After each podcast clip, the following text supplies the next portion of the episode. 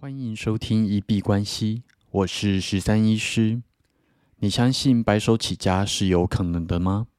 你相信一般人也能致富吗？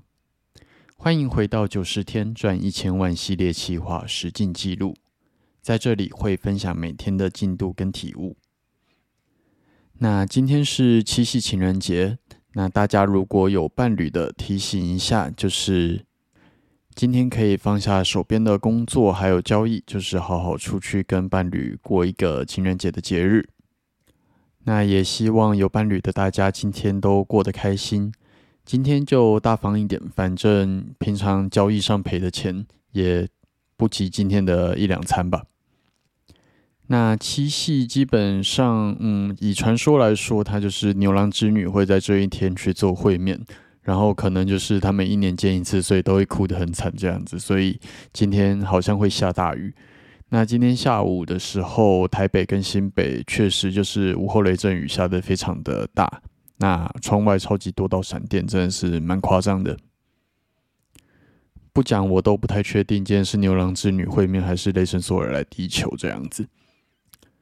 那总之就是在这里祝福在耳机前的听众，七夕情人节快乐。那没有伴侣的也不要灰心，宁缺毋滥，不要为了向别人炫耀或者是满足自己心里面的不安全感而硬是要去交一个伴侣，这样子的感情关系基本上不太健康，然后呃，可能对于你的另一半来说也不太公平。那今天创业的部分最主要就跟《富豪谷底求翻身》里面第二季一样。因为可能我们主要是一对一的，就是服务，所以主动出击这件事情是可以去做的。所以今天就针对了，呃，我过去有看到有一些我有在追踪的网红的宠物，然后但是他们最近离世，啊，就是可能去汪星或者喵星了这样子。那本来我的目标客群就是锁定像这样子的，就是刚离世的父母。所以今天就是有主动去私讯，就是询问他们有没有需要这样子的服务。这个就是主动出击、主动去寻找客户的时候。那不要觉得很丢脸，或者是不敢行销。只要你的服务真的是能够帮助到他们的，那其实让他们知道你有这样子的服务，对两边来说反而是一件好事。需要的人可以得到帮助。那你的创业的部分也能够得到正向的现金流，所以啊，在这个时候就是要放下面子，敢冲就对了。嗯，那之后这个成果怎么样，再来跟大家报告。今天既然是七夕情人节，我们稍微来聊一下山道猴子里面感情面的部分好了。那如果怕暴雷的这集节目就听到这里也没有关系。给大家大概五秒钟的时间自己推出喽。好，那山道猴子他总共两集的节目里面交了两任的女朋友。第一任的女朋友，嗯，可能在节目里面的话，他就是没有工作，然后没有钱，然后但是跟他借钱之后去改车。但是他们前阵子其实相处的也蛮甜蜜的。那关于这一道关系来讲的话，嗯。我的看法是，他其实就很像大众里面认知的，就是对女生很好，然后他就能够被，就是能够喜欢上你。那其实这样子的感情观也不是不好，但是假如说在啊像剧里面，他遇到了一个只是贪求他的钱，只是贪求他的物质，然后用完就把他抛弃，当做工具人的这样子啊，可能有一些人会称这样子是渣女了，但是我觉得。她也不算渣女，她就是感情中每个人要的东西不一样嘛。但是男生如果遇到的是这样子的女生来说的话，就会蛮容易被欲取欲求，然后用完之后就被当工具人抛弃这样子。在我过去的感情经验里面，我一直都认为女生不是用追的，女生不是用追的这句话蛮重要的。而是你提升自身的条件，让自己变得够好，那自然而然就会有伴侣被吸引到你的身边。所以女生不是用追的，而是吸引来的。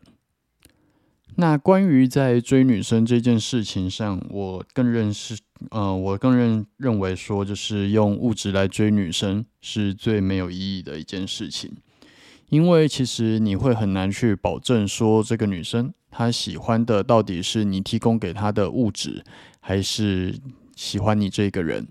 那其实我自己会希望他喜欢的是我这个人啦。但是如果就像刚刚讲的，每个人在感情里面。啊，想要的不一样。如果有一个女生希望得到的是物质，然后那个男生他其实喜欢的是，呃，就是给物质这样子的，就是感受的话，那其实这两个人就会很适合在一起。那这样子的关系其实也不一定需要评论。不过那个就不是我想要的感情就是了啦。那这个部分还是由每个人自己的感情观去做决定。然后第二段关系里面，因为第一段关系对他造成的就是阴霾，所以他啊，这个主角三道猴子他在里面就是会非常的有不安全感。那导致这样子的不安全感，他一直就是要求第二个女生随时跟他报备，然后不能跟任何其他的男人讲话私讯，然后有他就会非常生气。我自己是觉得第二段关系里面那个女生对他来说非常好了，但是真的是他自己的不安全感把第二个女生给赶走了。在这样子充满不安全感的关系之下生活，说实在真的是蛮累的。我觉得，那我自己身边其实也有很多朋友，就是管另一半管得超级严。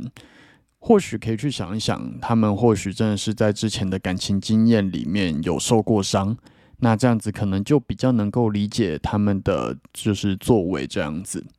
但是即使可以理解，我觉得会想要选择这样子伴侣关系的人，可能也是少数，除非是真的很喜欢被管的人啦。有一些可能伴侣他会觉得说，就是你管我才表示你爱我这样子的感觉。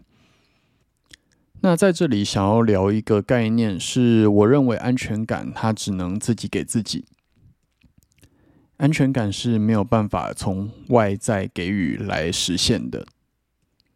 说实在，真的会劈腿的男生，你给他看你的手机，然后无时无刻跟在他身边，他也总会找到能够劈腿的方法。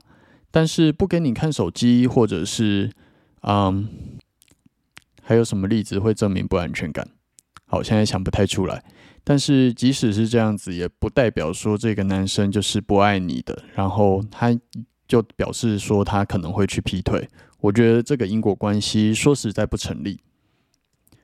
那就像前面讲的，如果你足够提升自己，你知道你除了这个伴侣之外，随时都能找到很多很多的选择，那其实你就不会有不安全感。因为如果你的伴侣真的对你不忠，或者是做了很糟糕的事情，你知道你永远找得到下一个。我觉得这个才是安全感的来源，而且另外一个安全感的来源是你知道自己够好，所以应该不会舍得离开你。这个才是安全感的来源，不然每天在那边查寝或者是查手机，说实在真的没有什么太大的意义。这一点，我觉得无论是在男生或者女生身上，基本上都是一模一样的。如果你真的够好，那他去就算去跟其他的男人讲话，或者是呃跟其他女人讲话，那其实对于你也不会构成威胁。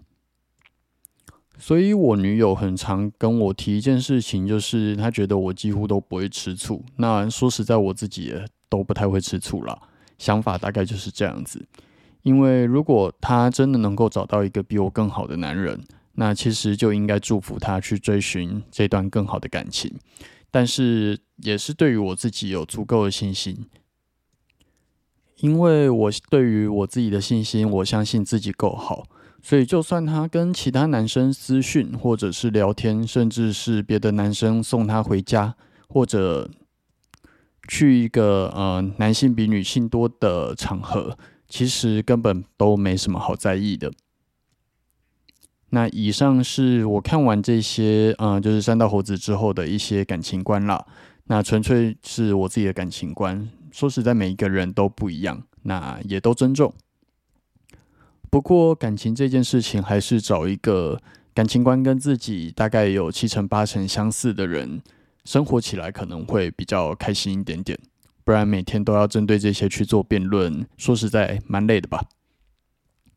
那我们这集节目就先聊到这边，明后天我们再来聊一聊可能交通或者是理财这个部分关于三道猴子的一些讨论吧。那如果有任何问题想要交流或者是要提问，都可以在呃留言区留言给我，无论在 Instagram 或者 Twitter 我都会看得到。那我们今天就先聊到这边。